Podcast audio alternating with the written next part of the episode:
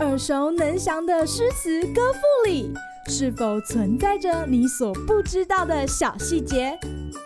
快跟着师傅麦恩居一起补充韵文当中的小惊喜！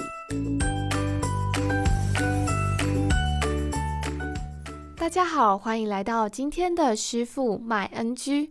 这次要和大家分享杜甫的《旅夜书怀》：细草微风岸，危墙独夜舟。星垂平野阔，月涌大江流。名岂文章著，观音老病休。飘飘何所似？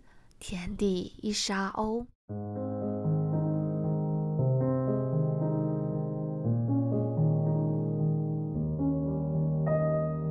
青壮年时期的杜甫，经历了让大唐由盛转衰的安史之乱。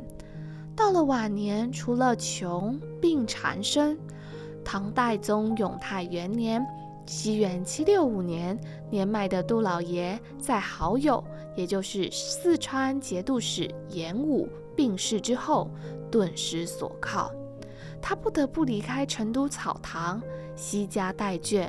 乘着一艘小船东下，究竟何时才能施展抱负，并且有个定居之所呢？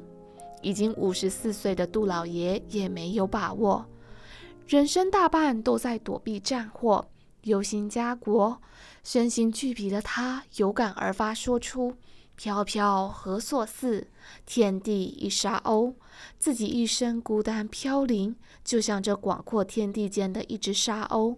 这句千古名言，可说是道尽杜老爷所有的无奈与凄苦。今日 NG 点，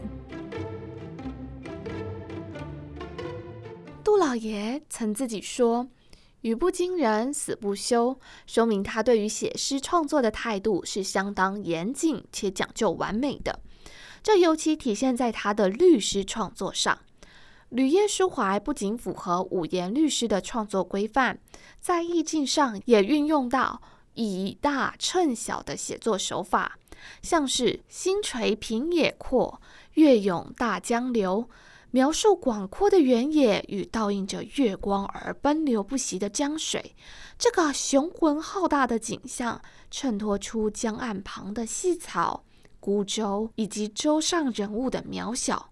至于末尾，也对比了天地之大跟沙鸥之小，读起来颇能感受到诗人的孤苦无依。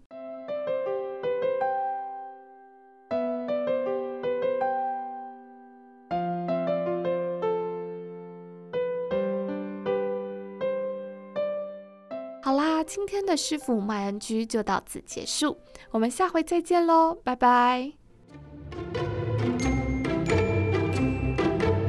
感谢收听今天的师傅麦恩居。